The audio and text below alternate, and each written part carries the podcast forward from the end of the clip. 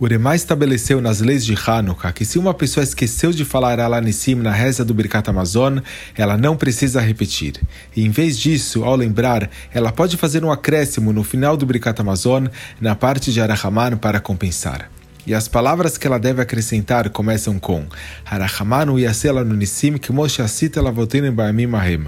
Hashem, por favor, faça milagres para nós, como o Senhor fez aos nossos antepassados naqueles dias. O Behor Shor e Eshotakov perguntam: Como podemos fazer essa reza? Consta na Gemara que não devemos pedir para Hashem para fazer milagres revelados. E o Shuelo Meishiv responde: Durante todo o ano, quando Hashem faz o mundo funcionar de forma natural, a gente não deve pedir para ele mudar as leis da natureza. Mas durante Hanukkah, esse mundo e os mundos superiores funcionam um sistema acima das leis da natureza. Como esse é o normal durante esses dias, a gente pode pedir para Hashem até milagres revelados. O Shalom Meishiv está nos dando uma noção de como esses dias de Hanukkah são tão poderosos. Por isso, a gente deve utilizar ao máximo e rezar para Hashem com toda a nossa força. A gente vê milagres o tempo todo, mas normalmente Hashem os esconde. Mas se prestarmos atenção, a gente vai reconhecer que cada um deles tem claramente a mão de Hashem. Uma mulher que a gente vai chamar de Sara contou que sua sogra estava em coma no hospital em um estado grave.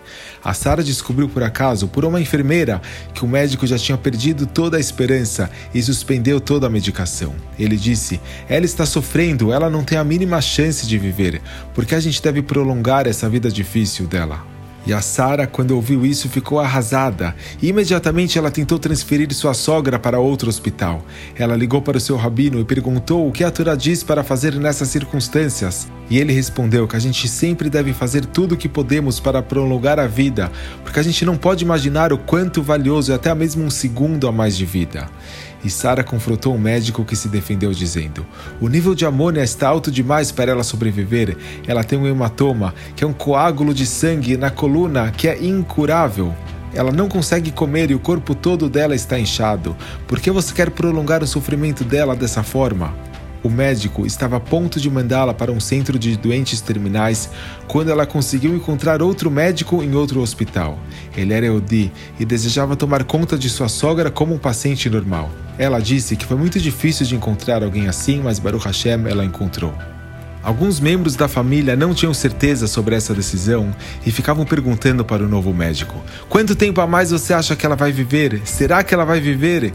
E toda vez que faziam essas perguntas, ele dava a mesma resposta: Somente Hashem sabe quanto tempo de vida ela tem. A gente faz a nossa parte e ele faz a dele. E Baruch Hashem, desde que se iniciou o tratamento com esse médico, a paciente se recuperou de maneira milagrosa.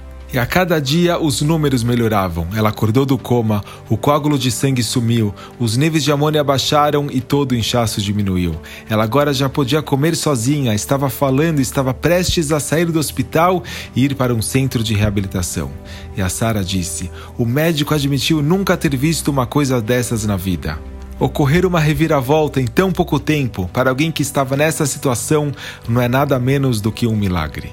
E toda a equipe envolvida nesse caso ficou muito surpresa com os resultados. E atualmente há até pessoas fazendo pesquisas somente sobre esse caso. Tudo é possível, nada está além da capacidade de Hashem e a gente nunca deve desistir da vida de ninguém. Durante o resto do ano, a gente reza para Hashem nos ajudar do modo natural do mundo, mas em Hanukkah, de acordo com o Shuelo Meishiv, a gente pode até pedir para que Hashem nos ajude com milagres revelados.